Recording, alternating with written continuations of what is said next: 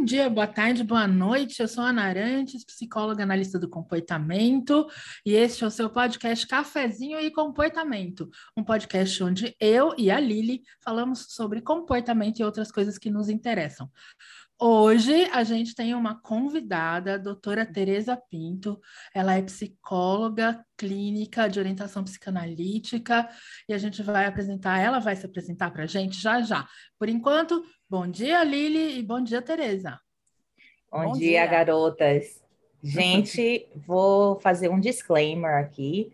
Para mim é um prazer enorme estar com a Tereza aqui. Vocês podem estar se perguntando Ué, o Cafezinho Comportamento hoje trouxe um psicanalista? Pois é, Tereza e eu somos amigas de praticamente infância. Quando eu comecei a estudar psicologia, a Tereza foi minha colega de faculdade e a gente Entramos manteve... juntas na faculdade. Isso, e mantivemos essa amizade ao longo desses anos. E a Tereza seguiu. A gente sempre toca figurinha.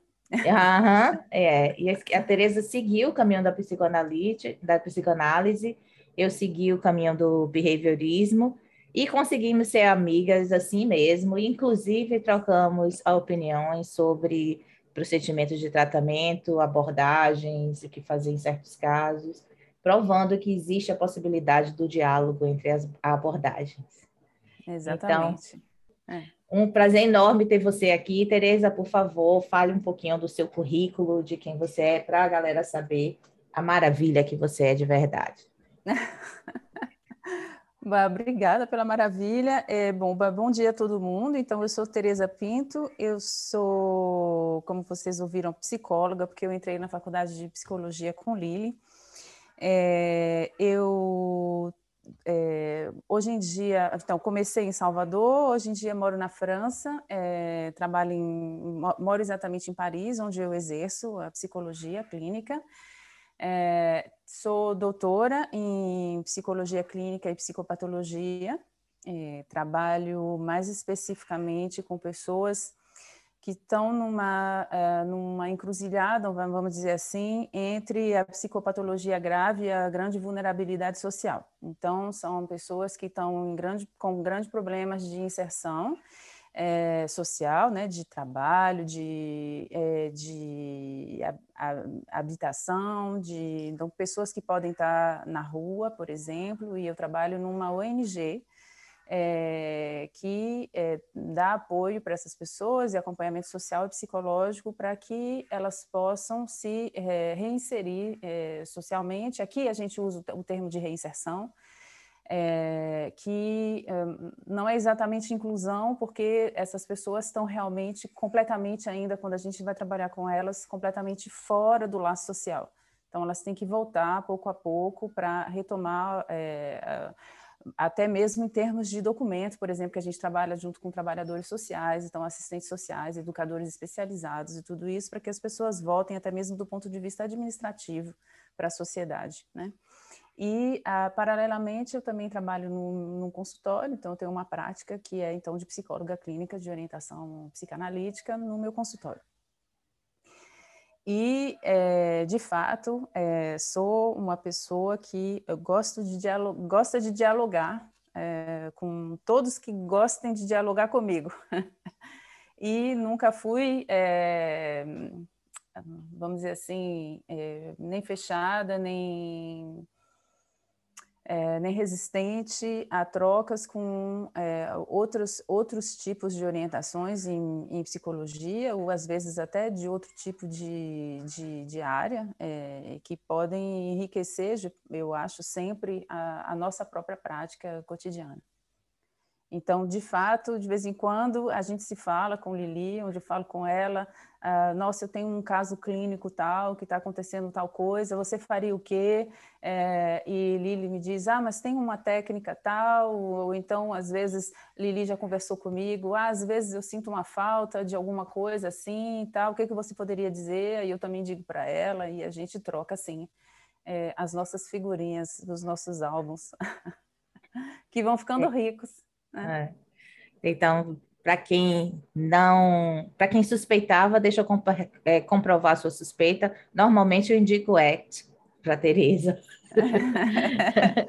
Sendo que Tereza uh, se especializa em, na, nas técnicas lacanianas, que tem também muito interesse na função da linguagem, Exato. no desenvolvimento da terapêutico, né? Que, que isso tem um certo overlap com, com o trabalho do ACT. Então, a gente fa, uhum. acha uma comunalidade ali, um, um, um meio termo que dá para a gente dialogar legal e, e crescer uhum. uh, nessa troca.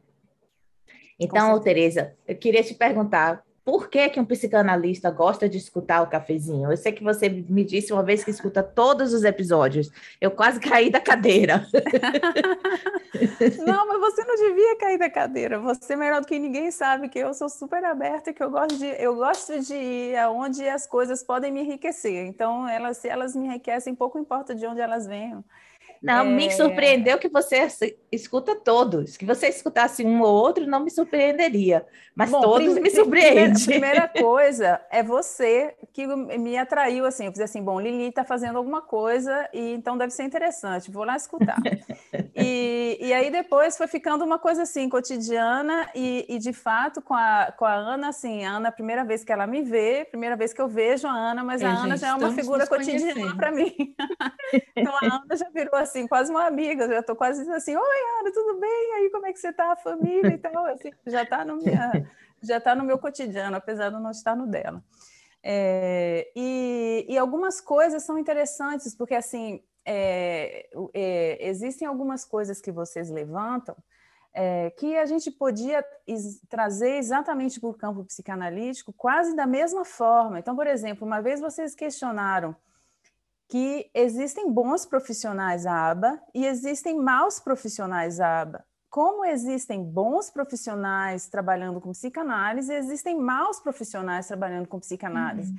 E que a gente, até na corrente analítica, até com, com as questões até do, do, do que a gente estava discutindo sobre a, as legislações, o que a legislação proíbe, o que a legislação permite, a gente fala disso daqui a pouco, é, que é, é, é, elas, elas vêm.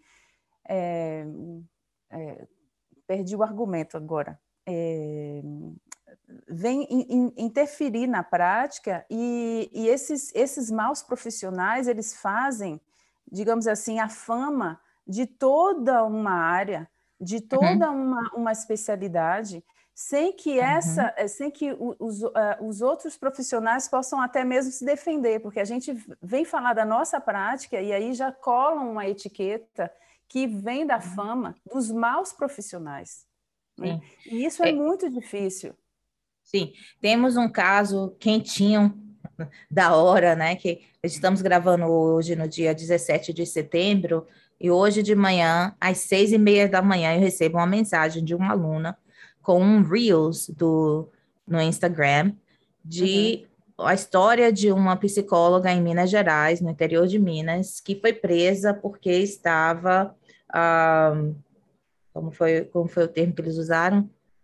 Agredindo. Ela, agredindo, isso, que eles ah. estava agredindo o seu paciente de oito anos, e a justificativa dessa, dessa psicóloga é que as coisas que ela fazia que deixaram marcas na criança, inclusive, era parte da intervenção ABA. Então, uhum. essa péssima profissional que diz que está fazendo ABA, que eu não vou nem dizer que ela estava fazendo ABA, porque ela não uhum. estava, né? Exato. Ela vai para o jornal, ela aparece no uhum. noticiário. O uhum. trabalho de milhões de pessoas que estão se dedicando todos os dias para fazer uhum. uma boa prática de ABA isso não aparece no noticiário. Sim, uhum. sim. Aí a, aí a profissão inteira passa a ser conhecida por esse tipo de profissional. Pois é. Uhum. é. Então. Eu acho que é, a gente tem esses, e não são poucos, são muitíssimos pontos em comum é, entre as especialidades, mas sem perder de vista que o objeto e o objetivo da prática é sempre o mesmo, né?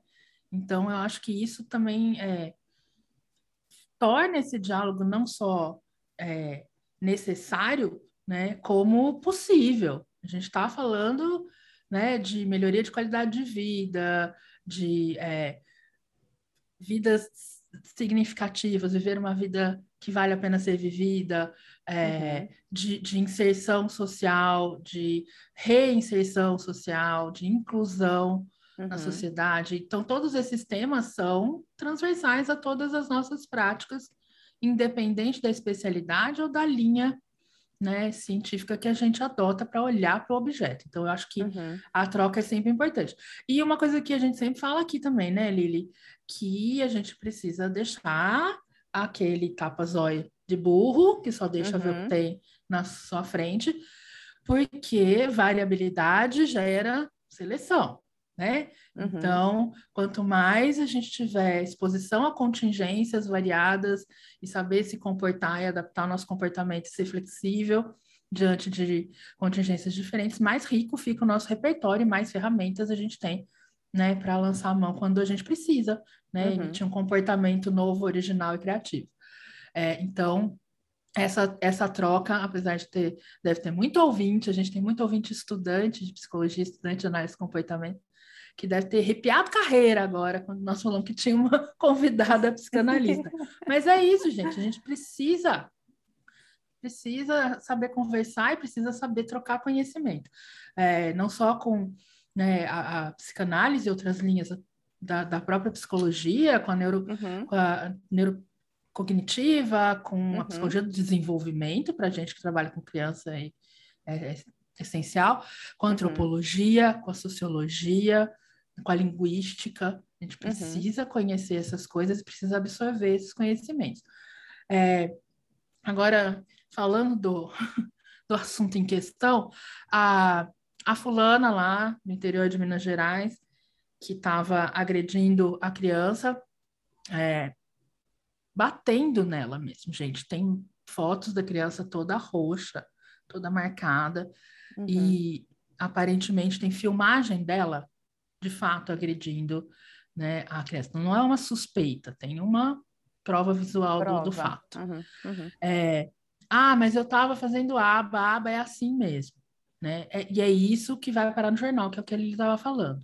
Uhum. E aí tem várias outras coisas que eu acho que são é, as marcas de um profissional incompetente, que a gente está falando do extremo, né? Esse é uhum. é aquele extremo.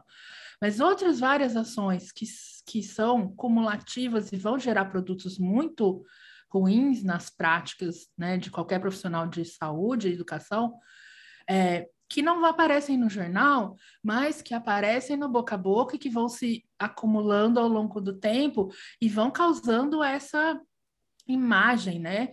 Elas vão se, se grudando, vão entrando na mesma categoria, vão virando rótulos. Então, a aba robotiza, a aba é muito estruturada, é muito rígida, a criança fica inflexível. Uhum. É, a aba é muito cara, é só para quem é de elite. É, a aba jamais vai ser feita no SUS, porque o governo não pode pagar.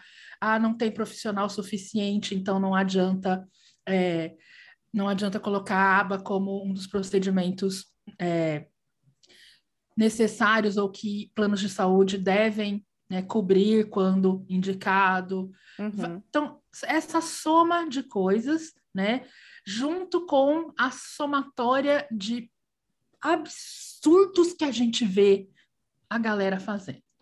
Eu, eu queria perguntar para você, Tereza, na sua hum. área, na, na hum. né, dentro da, da prática psicanalítica, psicogênica, hum. quais são esses, essas coisinhas que a gente precisa prestar atenção, né, na hora de saber se uma prática está sendo eu, eu, legal eu ou não? Eu acho que que existe uma coisa que, que é muito sintomático nesse caso aí, dessa, a, apesar de ser extremo, ele tem também o mesmo tipo de sintoma que é assim, existe um momento que um profissional ele se crê, é, digamos assim, tão certo, uhum. ele, é, ele está tão cheio das certezas dele uhum.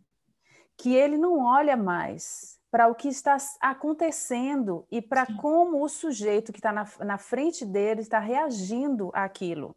Falou e igual um analista do comportamento, tá vendo aí? É, como é que você observa, olha, Ex né? É, mas é isso. é isso mesmo, assim, no sujeito, como é que o sujeito, o que está acontecendo com aquele sujeito? Aquele sujeito, uhum. ele está sofrendo com o que eu estou fazendo?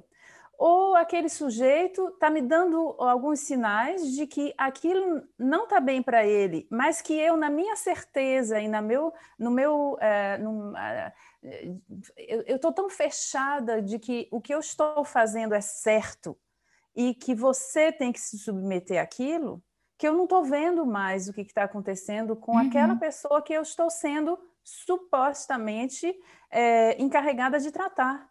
Uhum. Né? Então, por exemplo, eu vou contar para vocês alguma coisa que aconteceu comigo no meu percurso de análise. Eu fiz 13 anos de análise, sendo que eu fiz é, 10, digamos, é, 10, 10, 11 anos com a mesma analista, e ao momento eu fiquei cansada, simplesmente. Eu fiquei cansada do exercício. Eu não, e eu não tenho vergonha de dizer isso tampouco. É uma coisa que, por exemplo, no meio psicanalítico, a gente não, não quer dizer assim que a gente está cansado de ir no analista e ficar remoendo algumas coisas.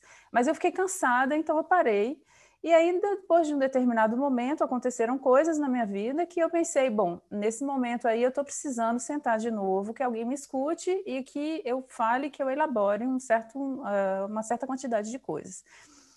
E aí eu resolvi, naquele momento, a minha primeira analista, essa com que eu fiquei 11 anos, era uma analista que fazia parte de uma associação analítica, da qual eu fazia parte também, mas não era alguém de não era conhecida, não era um grande nome da psicanálise. E eu é, fui decidir para essa segunda, segunda fase, digamos assim, é, eu decidi procurar um, um, grande nome. Então, uma grande dama da psicanálise parisiense, que escreve livros e livros, super tal. Eu fui lá fazer análise com ela.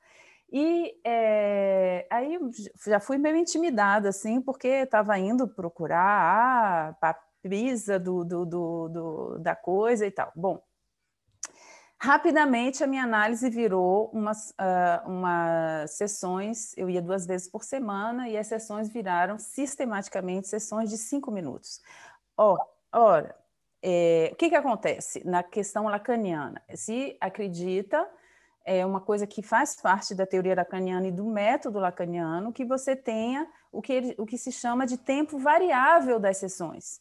Porque existem coisas que se passam na sessão e que a gente não tem horário marcado para que aquilo se passe, com 10 minutos, com 20 minutos, com 45 e tal. Mas, bom, quando o negócio começa a acontecer a cada vez, a 5 minutos da sessão, eu aí começo a ficar encucada.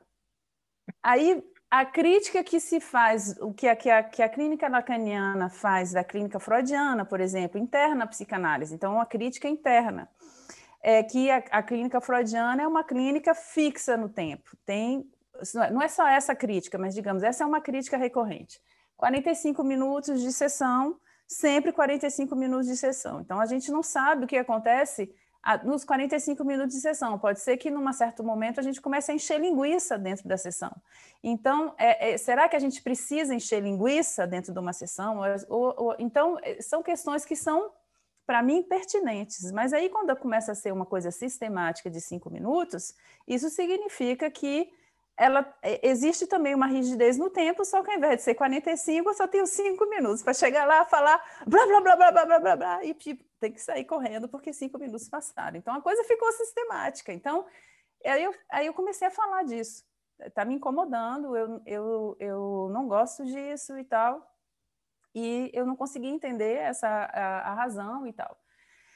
E é, num determinado momento eu comecei aí uma sessão sobre duas. Então, assim, eu é, ia uma, faltava outra, ia uma, faltava outra, ia uma, faltava outra, e chegou um determinado momento, eu falei com ela, bom, para mim não está dando, eu não tá, não tá legal e tal, e era um momento de pequenas férias no meio do ano, a gente se eu parei durante uma semana ou duas para as, para as férias, e aí acontece que eu não voltei mais.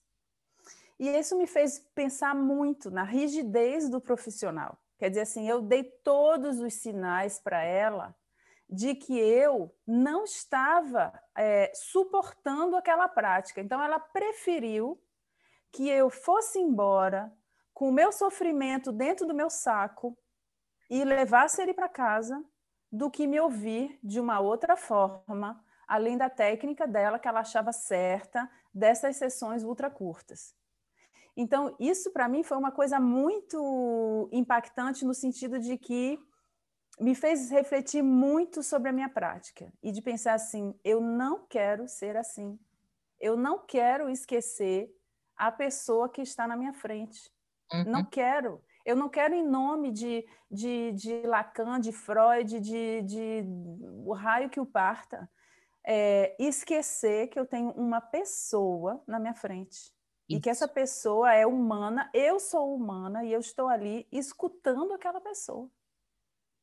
Então, é, então é, é, essa, essa é para mim o grande, é, é, esse é para mim o grande problema de todos os profissionais da área quase, é que eles possam ficar tão obnubilados pela técnica, tão obnubilados pela, pela teoria não sei qual das quantas, que eles esquecem que eles são, que eles estão escutando alguém, que eles estão trabalhando com alguém, com uma Sim. pessoa.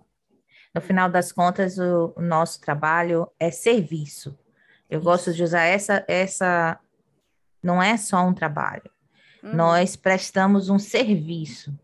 Uhum. E porque prestamos um serviço, significa que estamos a servir um outro ser humano. E para isso a gente precisa levar o outro ser humano em consideração. Eu estou vendo uhum. que a Ana quer falar uma coisa aí, mas eu vou lhe interromper, Ana, porque eu estou muito tempo fora do Brasil e eu quero uhum. saber essa palavra que você falou aí, letra lá para mim, obilu, o quê? Obnubilado. Fala aí de novo para poder escrever isso. Essa daí eu vou ter que praticar. Ob o quê? Obnubilado. Tá, tá. Obnubilado. Ok. É. Obnubilado. Tá bom. Obnubilado. Eu, eu, vou traduzir o obnubilado. Traduz, é, por favor. Comportamento governado por regra versus ah. comportamento mantido pela contingência, que é o que todos os coleguinhas de vontade de esfregar a cara do no muro chapiscado, que segue manual como se fosse receita de bolo Exato. e faz porque está escrito, mas está escrito lá que tem que ser assim. Mas a criança que está uhum. na sua frente está respondendo assim. É, uhum. Presta atenção. Então, assim, eu acho que em, em ACT a gente tem discutido muito isso, porque também tem esse. Tem, a gente tem a fusão, né? um pouco essa, essa coisa. Tem a, tem a fusão cognitiva, que é, né? Você se fusiona ali, é o seu pensamento é que comanda, e não o que está presente no mundo real da sua, no seu, né? No seu ambiente. Mas é, por exemplo, uso de metáforas, né? Que é uma técnica de arte. Aí eu, eu comprei um livro que custou caro, decorei a maldita metáfora, então eu tenho que usar com o paciente. Então, assim, a metáfora não faz o mínimo sentido na vida dele, ele não está compreendendo por que, que você está contando aquela historinha para ele. Uhum. E não tem efeito, por quê? Porque uhum. você não está fazendo análises funcionais. Para fazer análises funcionais, você tem que estar tá sob controle da pessoa que está na sua frente. É ela que tem que ir hum. modelando o seu comportamento conforme ela vai respondendo. Você vai vendo o efeito do, da sua prática, da sua técnica, do seu procedimento no comportamento daquela pessoa, né? Com criança, autista ou, enfim, qualquer indivíduo que a gente esteja trabalhando em aba, a mesma coisa, né? Uhum. A gente está ali manipulando certos é, itens do ambiente para gerar uma resposta, né, da, da criança. Se ela não está respondendo, o que você está fazendo está sendo completamente é, inefetivo. Uhum. Né? Então, não adianta depois você chegar três dias depois com uma folha de registro dizendo que a criança não passa de 10% de respostas adequadas e a culpa é da criança porque ela é autista demais. Exato. Uhum. Ou que a é. analista diga ah, a culpa é desse paciente que é resistência ou sei lá que, que coisa, entendeu? Está é, em negação, é... né? É, é exato. Tudo está em negação. Hum, é. Então, não, não, não pode ser assim. É, tem que ter uma. Que é um a gente não pode esquecer que a gente tem que também se, se questionar sobre a nossa prática. Sim. Uh, recentemente eu assisti uma palestra sobre FAP, Functional Analytic Psychotherapy, psicoterapia é, analítico-funcional. E no, nos primeiros slides, logo, o apresentador falou que temos dois riscos uh, é, na terapia. Um é, é, são os problemas dos pacientes, outro é os problemas do terapeuta. Claro. Né? Então, hum. o, o, terapeuta, a, a, psicoterapia é um processo interpessoal. Uhum. Portanto, o que, o que está acontecendo com o paciente que você está tratando é o foco da sessão, é o foco do seu trabalho, foco do seu serviço. Porém, sendo interpessoal, você tem que prestar atenção nos seus processos e como esses processos têm um efeito no, no resultado do seu serviço. Uhum, uhum. Né? Isso me lembra outra coisa que a gente estava já discutindo, um, e foi também mais um dos motivos que levou eu a convidar a Tereza para participar do nosso podcast, né? Que a gente estava nessas mensagens que a gente troca, né? Um episódio que a gente falou sobre o mal que a aba faz, né? Se você não escutou, vai lá, procura, né? Explosão de café, o mal que a aba faz. E nesse episódio, a gente mencionou é, uma organização daqui dos Estados Unidos que estava querendo colocar, banir a aba completamente a, do serviço para as pessoas no espectro, né? Uhum. Que isso, por sinal, não posso dar o update para vocês, porque ainda não tem. Não sei se passou, se não passou. O assunto está tipo racha-racha, ninguém mais fala sobre isso né? Uhum. E eu estou aqui monitorando para ver quando as notícias saem. Então, não sei no que é que deu ainda, não posso dizer. Mas uhum. quando a gente fez esse episódio, a Tereza comentou comigo, é, aí eles estão dizendo para não usar, né? Tem essa organização querendo dizer para não usar a aba de jeito ah. nenhum, enquanto aqui estão dizendo que só pode usar a aba. Então, são Exato. duas posições extremistas, né? Ao contrário, e na minha é, posição de pessoa que minhas experiências são todas nos Estados Unidos, né? Uhum. A impressão que eu tinha é que era a Europa não queria saber de aba. Então, quando ela me diz que na França eles querem dizer que só pode usar aba com autismo, eu tomei um susto.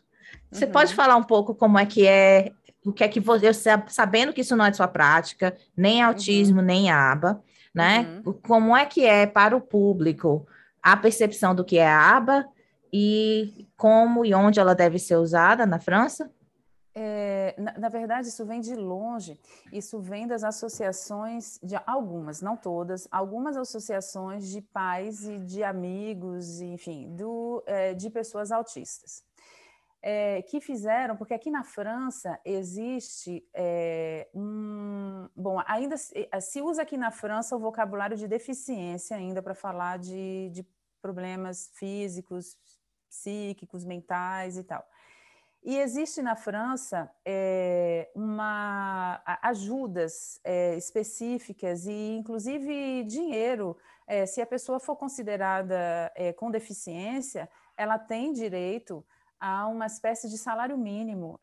Aqui também. Que, que, que faz com que Aqui ela também. tenha a vida dela relativamente assegurada, mesmo que, que o valor seja relativamente pouco, assim, é, mas ela tem as, essas ajudas financeiras e ajudas de é, instituições específicas, que são as, as é, aqui chama o, o, o, termo que usa é handicap, que quer dizer deficiência, na verdade. Então, existem as, as casas, os organismos departament, departament, departamentais é, da, da de, deficientes. Então, esses organismos são eles que fazem a, digamos assim, a, centralizam todo o tratamento é, administrativo, é, que vão orientar as instituições e tal das pessoas com é, problemáticas de, com, com, que seja psíquico, físico, outro.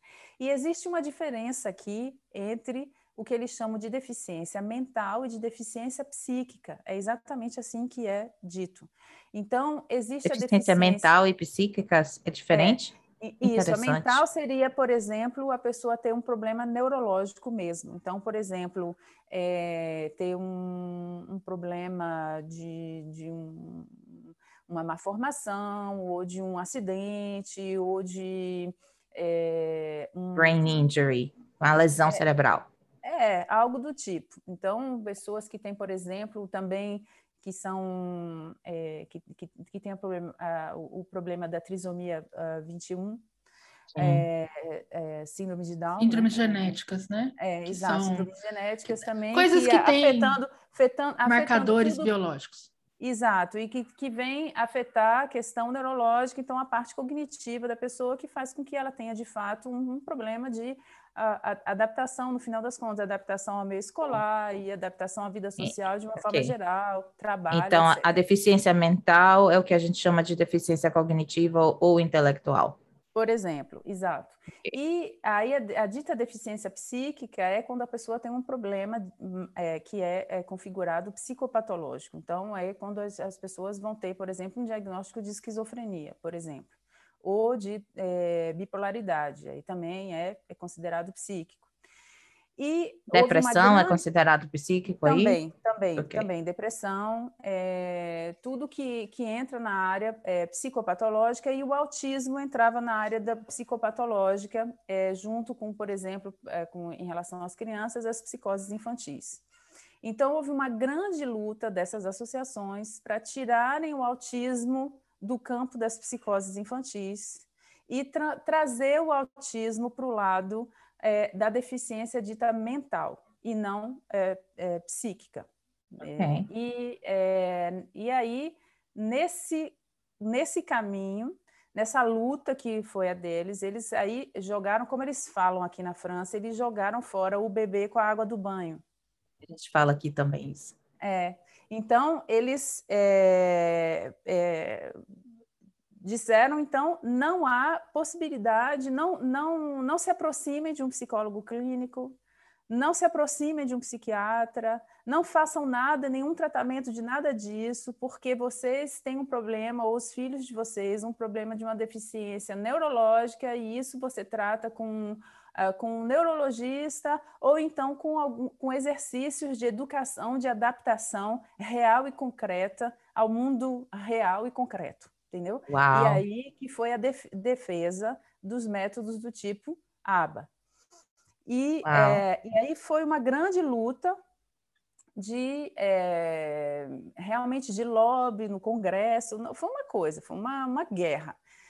E, é, até que o, uh, o, Congresso começou com uma certa, de uma certa forma, a fechar as portas para todas as outras orientações e começar a fazer com que não existe assim uma lei que diz que só pode ser aba. Mas o problema é que nas instituições públicas, e na França, a gente sabe, as instituições são praticamente todas públicas, então, nas instituições públicas, não se pode utilizar outros métodos que e somente esses métodos dito que aqui eles chamam educativos. Ok, mas isso para qualquer nível de autismo, inclusive para aqueles. nível que, de autismo. Inclusive aqueles que, que se denominam, entre aspas, ativo, a, autismo de alto funcionamento, autismo leve, essas outras denominações. Isso. Uh, uau! Uau! Então, é, nem 8, é, nem 80. E, e, exato, então, mas, mas, é isso que eu fiquei pensando, dizer assim, mas, mas isso é uma coisa louca, porque na verdade uhum. é exatamente aquilo que a gente estava falando sobre a questão do, da, do, do, profissional obnubilado é. pelos métodos Exato, e pelas regras. Isso. Então, quer dizer, exatamente. eles estão exatamente dessa mesma forma e eles não estão olhando uhum. as pessoas na frente deles, porque é. aí isso aconteceu, é, fez com que houvesse também uma, uma reação muito grande de outras associações de pais que diziam assim, ei, mas espera aí, como diz a Ana, espera aí, cara pálida, que eu ouço a Ana sempre falando cara pálida. Então, assim, é, é, espera aí, cara pálida, vocês estão me esquecendo. Eu não quero esse método. Isso eu quis outra coisa para minha família e para minha criança, e minha criança está reagindo bem a outro tipo de coisa. Então, quem é você para vir agora no meio da minha organização?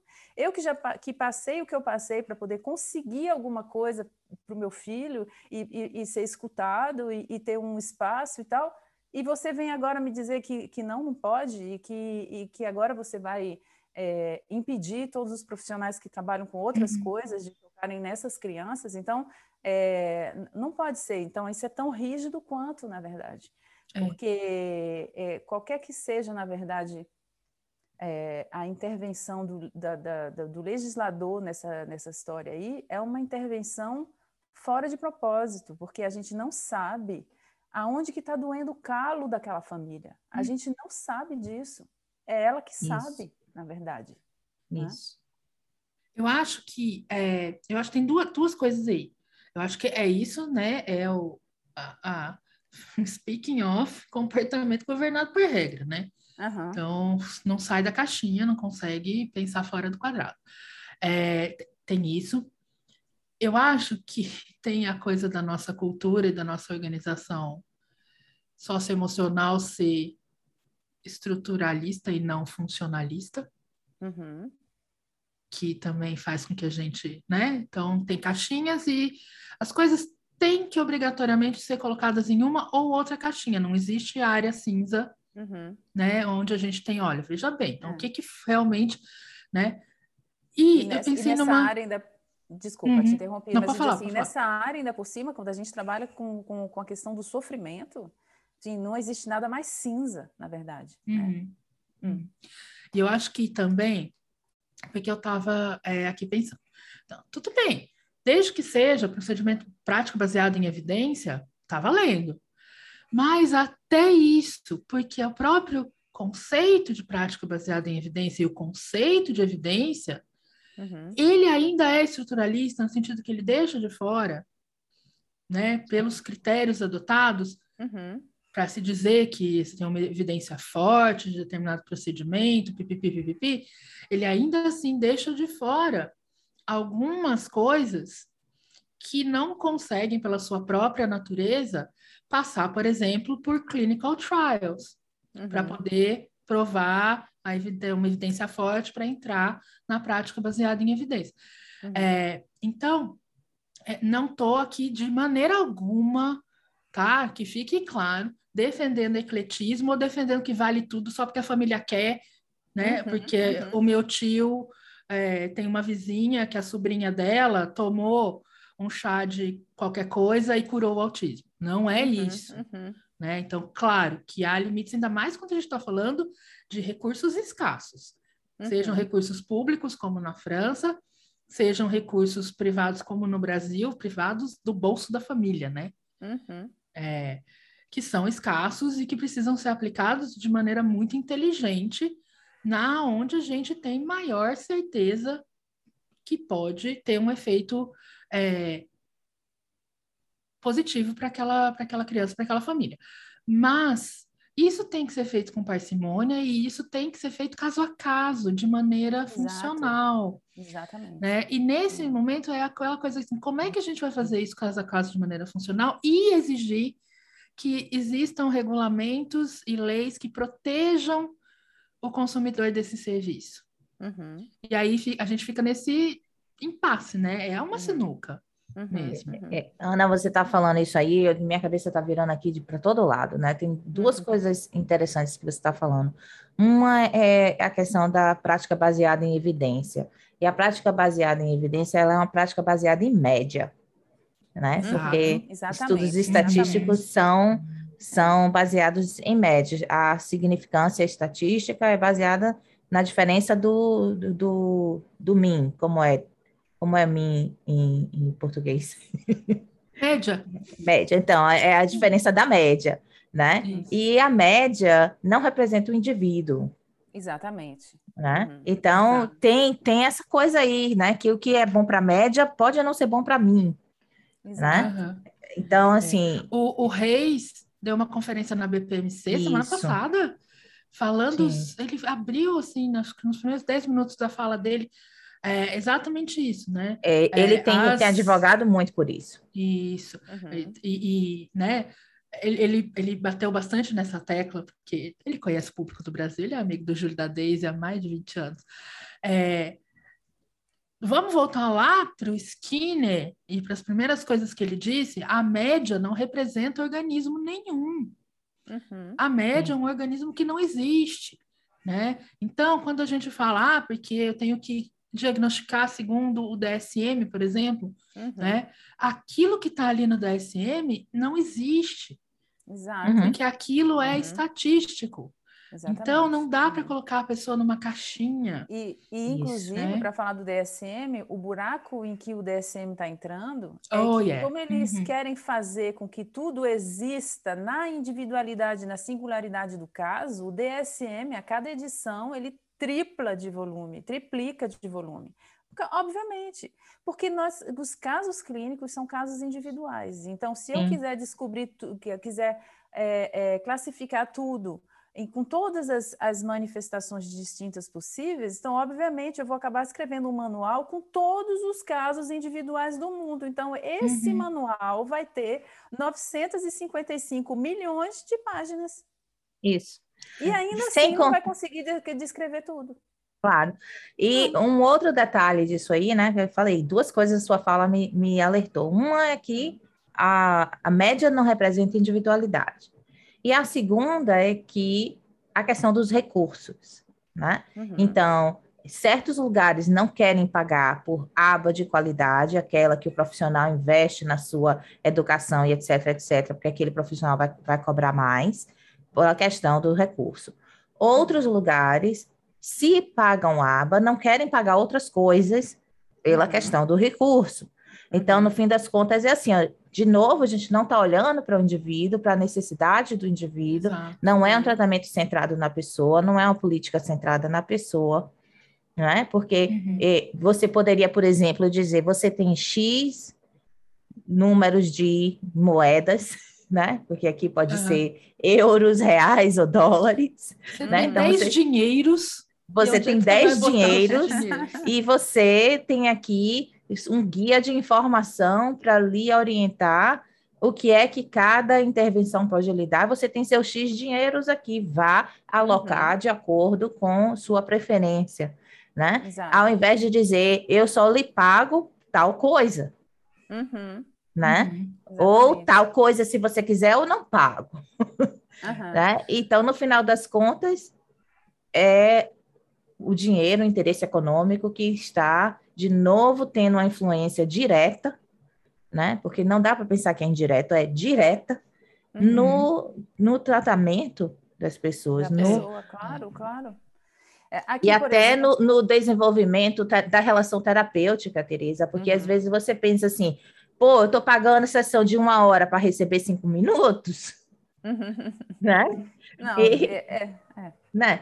Né? Primeiro, tem tem um, um, monte de outras coisas aí. No seu caso, era você que estava pagando, você é analista, você tem outros questionamentos. Sim, Mas sim. se fosse, por exemplo, você pagando a sessão de sua filha e todo dia a sessão de cinco minutos, você não ia ah, ter o é. tipo de. Não ia ter o questionamento com relação à prática. Seu relacionamento ia ser: como é que eu pago uma hora se recebo cinco minutos? É. né? É, é, tem, tem muita questão aí, sim. É, e eu, eu, por exemplo, justamente, é, eu já me questionei muito sobre a questão do tempo, mas assim, essa, essa questão mesmo que, que faz com que um profissional, não digo assim, não estou falando isso para dizer que eu sou uma boa profissional, mas assim, o bom profissional ele tem que ser aberto a se questionar. Então, isso, isso fez com que eu me questionasse muito sobre isso. E o fato de que na minha, é, na, na minha clínica eu tenho, eu fico atenta a isso, porque eu acho que a pessoa. É, eu tenho que dar um sentimento de acolhimento a essa pessoa que vem que está sofrendo, porque quando ela bate na minha porta, ela não bate na minha porta porque tudo está bem, upi, estou partindo de, estou saindo de férias, minha vida é ótima, maravilhosa. Não, ela não vem falar com isso comigo. Infelizmente, de uma certa forma, assim, é, é, ou não, né? O meu trabalho não é esse. O meu trabalho é um trabalho onde as pessoas batem na minha porta porque elas estão sofrendo. Então, eu acho assim que humanamente falando, a primeira coisa que eu tenho que dar para essa pessoa é acolhida, sim, é, é acolhimento de, do que é, é, é, que ela pode sentar ali, que ela pode falar tudo para mim do que está acontecendo com ela, que ela não vai ser julgada, que ela é, ela pode falar é, de coisas terríveis que aconteceram com ela ou que ela pensou e que aquele espaço vai ser sempre um espaço de acolhimento para isso e que ela pode se sentir segura naquele espaço ali. Então, é a primeira coisa. Então, é, e o, o tempo é, faz parte desse acolhimento. Depois, se eventualmente uma relação, é, o que poderia se chamar de aliança terapêutica, que eu falo, que eu chamo de transferência, é, que tiver uma coisa bem estabelecida e que é, o, a, a, e, e, nisso também, por exemplo, eu acredito que as coisas passam por fases. Então, existem, existem fases que, bom, pode até ser que seja possível, alguns momentos, que eu corte de fato as sessões e que elas sejam curtas. Mas isso não quer dizer que essa é a regra. Isso. É.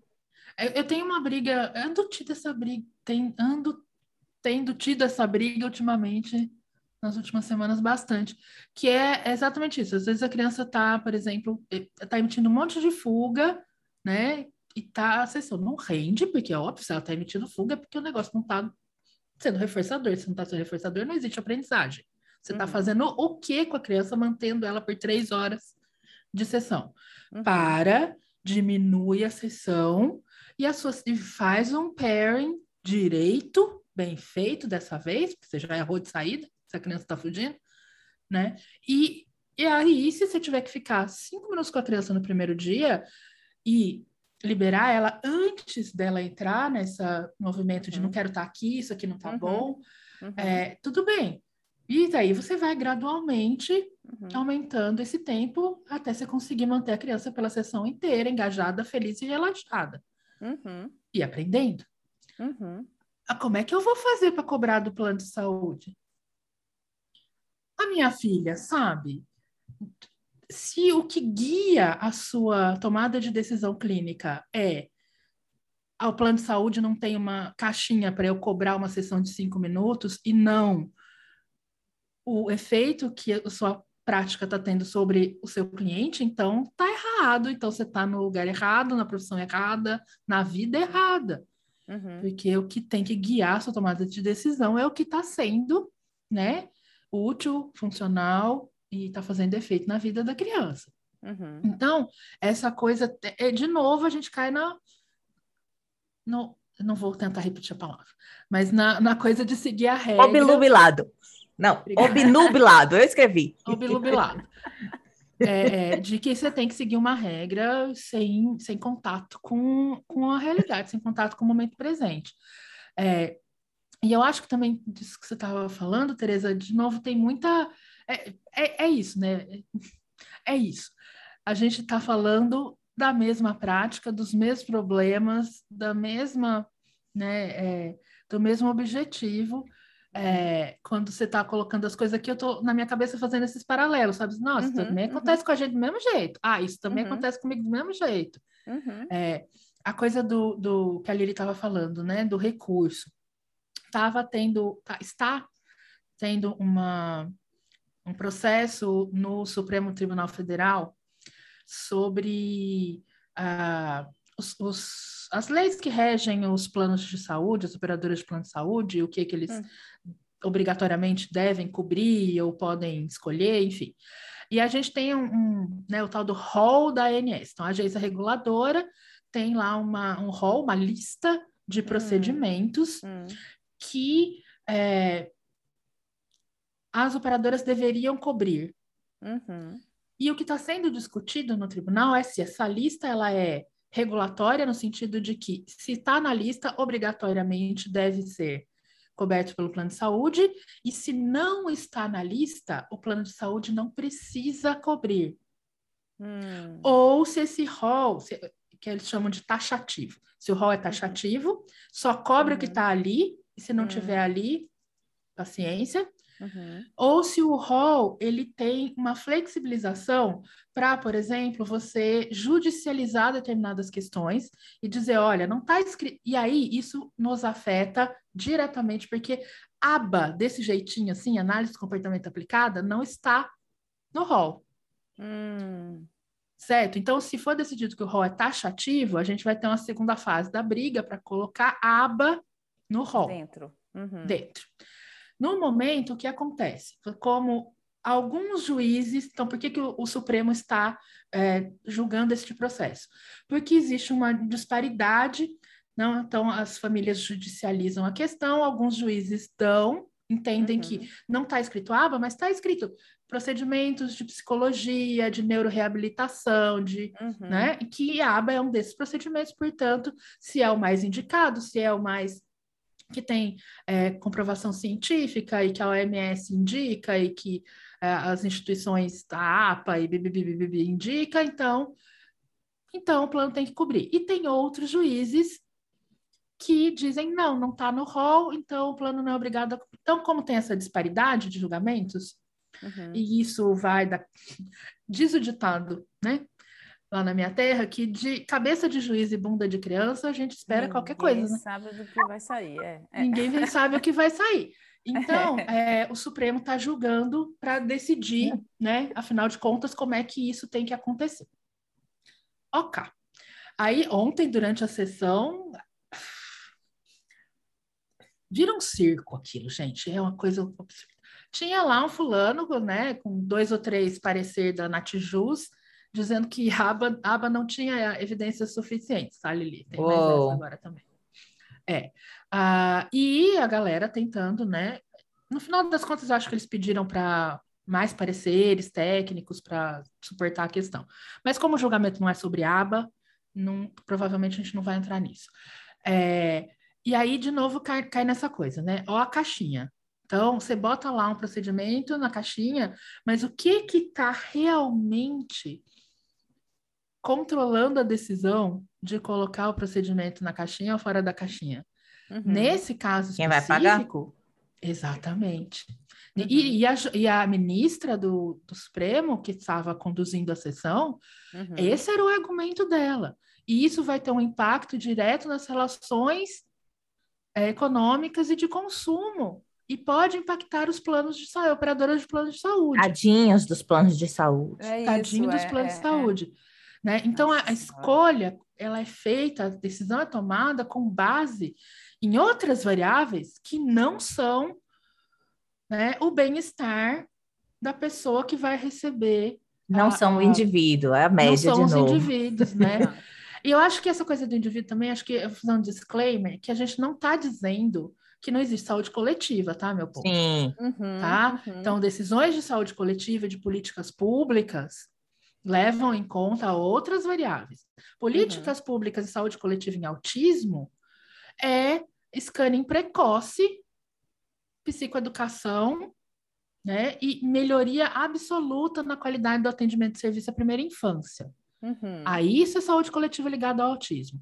Uhum. O atendimento e o acompanhamento do desenvolvimento daquele indivíduo autista, esse tem que ser baseado naquele indivíduo autista, não pode ser baseado Exato. na média da uhum. galera. Uhum. Né? Exato.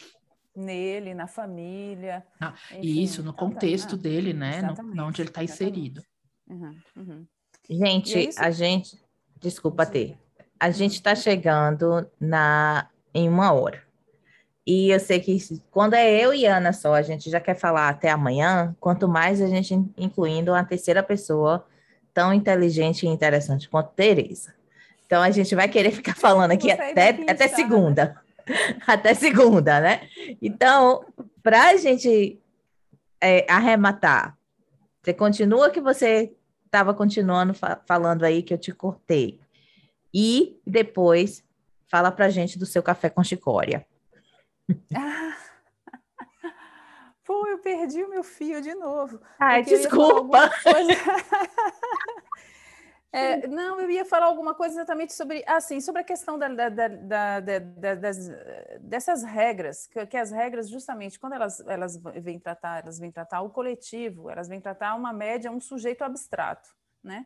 E que esse sujeito concreto, ele, na família dele, na realidade dele, na história dele, é, ele, ele pode ter outras escolhas. Isso não quer dizer, eu também não estou aqui defendendo que a pessoa possa escolher, sei lá, se tratar com uma coisa é, mística, com um chazinho de que falou a Ana ou coisa assim. Não é isso. Mas existem profissionais sérios, instituições sérias, é, que, que não são instituições é, de aba, por exemplo, é, e existem instituições outras que não são sérias e que são psicanalíticas, por exemplo. Uhum. Existe bom e, e, e, e ruim em, em, qualquer profissão, em qualquer área. Então, é, mas a, a, pessoa pode ter escolhido, e aquela família pode ter escolhido outra coisa, e isso não faz dela, é, sei lá, um, um, um elemento estranho, É, depende muito do, da, da, da, história da família e do que, é, do que para aquele indivíduo e para aquela família funciona. Né? Uhum. É, eu acho pra... que funciona é a palavra-chave, sabe, Tereza? Uhum. Isso. É o que funciona, uhum. não é o que quer. Eu quero porque, ah, óleos essenciais, é o que está na moda agora no uhum. autismo. Exato. Cinco mil reais por uma caixinha com cinco, seis frasquinhos de óleos essenciais que vão fazer a criança desenvolver Sério? linguagem, habilidades cognitivas e habilidades sociais. Uau! Tá? É. Isso. É. É, entrei na profissão errada. Se alguém, me, se alguém achar um óleo essencial que faça uma criança falar, me conta, porque eu quero que meu gato fale comigo, quem sabe, né? Eu tento. Mas então, assim, não é. é a gente está falando exatamente isso, né? São coisas que é, têm profissionais sérios, tem uma indicação, tem uma lógica subjacente, uma teoria e uma prática, uhum, né? Uhum. Que são é, sistemáticas e que são, de alguma forma, é, efetivas, mas uhum. que não estão em uma dessas caixinhas Uhum. Né? E não é óleo essencial, e nem câmara, câmera bariátrica, e nem ozonioterapia. Uhum. É... Então, eu acho que tem, tem isso, né? E tinha alguma outra coisa que eu ia falar, mas eu também perdi o fio. Ok, Lili, com você. Eu estou interessada no café, porque vocês sabem que eu sofri o com o café de chicória. Vocês viram minha foto fazendo Aí, careta com aquele café de chicória. Eu conversei com Lili, porque... eu acompanhei esse esse, Porque ela me disse, vai tomar, eu adoro, eu tomo todo dia, né? Então, a culpa daquela careta é dela. É um exagero. Eu, eu, eu gostei, assim, assim, com bastante... para mim. É. Eu, eu, eu sinceramente gostei. Para mim. Eu gostei do trem. Eu, eu gostei. Eu acho que com leite e bastante açúcar, eu achei gostoso. Minha mãe. Então, vai ver que o problema é esse, que eu não, tomo nem, nem leite nem açúcar no meu café. História. Mas o café com chicória é uma, é, é uma coisa que vem, eu já não me lembro mais da data, de onde vem isso, mas vem do fato de que numa guerra aí qualquer, é, numa dessas penúrias na Europa, porque tem sempre teve guerra aqui, sempre teve penúria. Então chega no, numa dessas, o pessoal ficou sem café, porque não tinha condição, não tinha dinheiro para comprar o café e o café não chegava até aqui. Então a, a população pobre é, inventou uma outra forma de fazer café, que é com a raiz da chicória, que na verdade chicória é uma família de plantas de saladas, né? É, inclusive da endívia, sabe aquela branquinha que é fechadinha, que também tem a roxa. E a, a chicória que faz o café de chicória é uma forma, é um tipo de endívia, na verdade, não é aquela chicória verde enorme que a gente compra para fazer salada. E, e ela é, o que eles fazem é que eles pegam a raiz, tem uma endívia em particular, que tem uma raiz enorme, e aí eles pegam essa raiz, e é da raiz que eles vão fazer, é, vão torrar a raiz e vão moer para fazer uma, uma espécie de café. Assim, Ou seja, um chá. de café. Porque o negócio é, tem gosto de chá. É uma imitação de café para você poder tomar um, um, algo que pareça com café, mas você não tem condição de comprar o café. Então, na verdade, de café só é... tem a cor.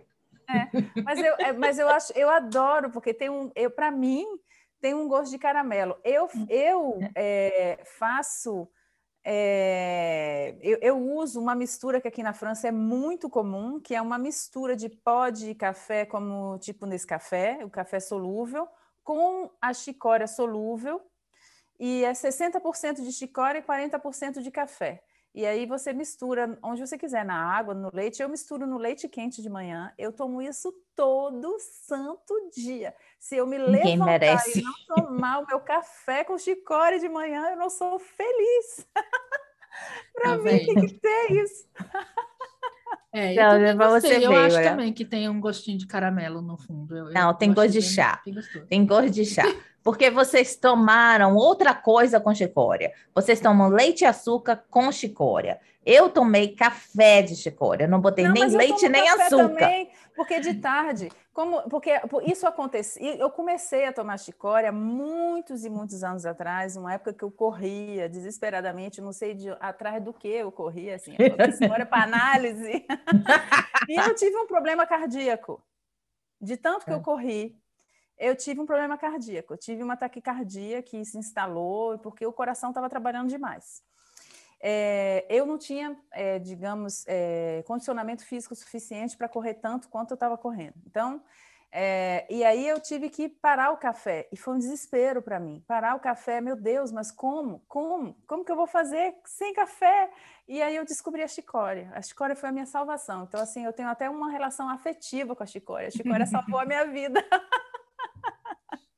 Não, mas aí é porque vocês tomam com bastante leite e bastante Não, mas açúcar. Então, aí eu aprendi Sinto a muito. tomar puro também, porque aí quando eu aprendi nessa época a tomar café descafeinado e é, tomar chicória. E aí eu aprendi a fazer o café de chicória de tarde, para não, para hum. a partir de uma certa hora não tomar mais o café café então, aí eu faço a chicória. E eu, às vezes, compro, porque aqui já existe a mistura feita, de 60% de chicória e 40% de café.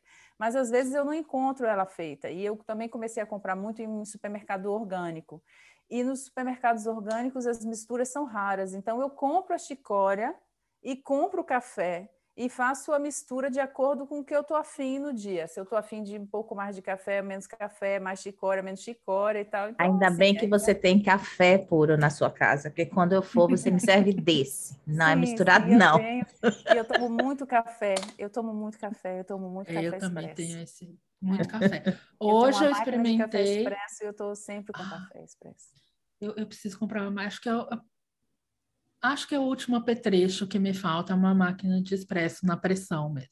Uhum. Eu hoje estou experimentando aquele que a Lili passou a receita de Whipped Coffee, uhum. que é aquele que a gente bate café, é, nesse café, né? Café solúvel com açúcar e um pouquinho de água, até ele ficar um creme, assim. Hum. E aí a gente põe no leite quente, aprovado. Sabe, eu comprei uma batedeira só para fazer isso. Eu comprei uma batedeira que eu não tinha. Isso é que eu chamo de é. compromisso. Isso aqui é, é ação comprometida. Ação comprometida. É, então, eu, tá aprovado, Lili. Tá ele é aprovado. muito bom, ele é muito uhum. bom, mas eu tenho evitado porque quando eu tomo ele de manhã, eu quero tomar ele o dia inteiro.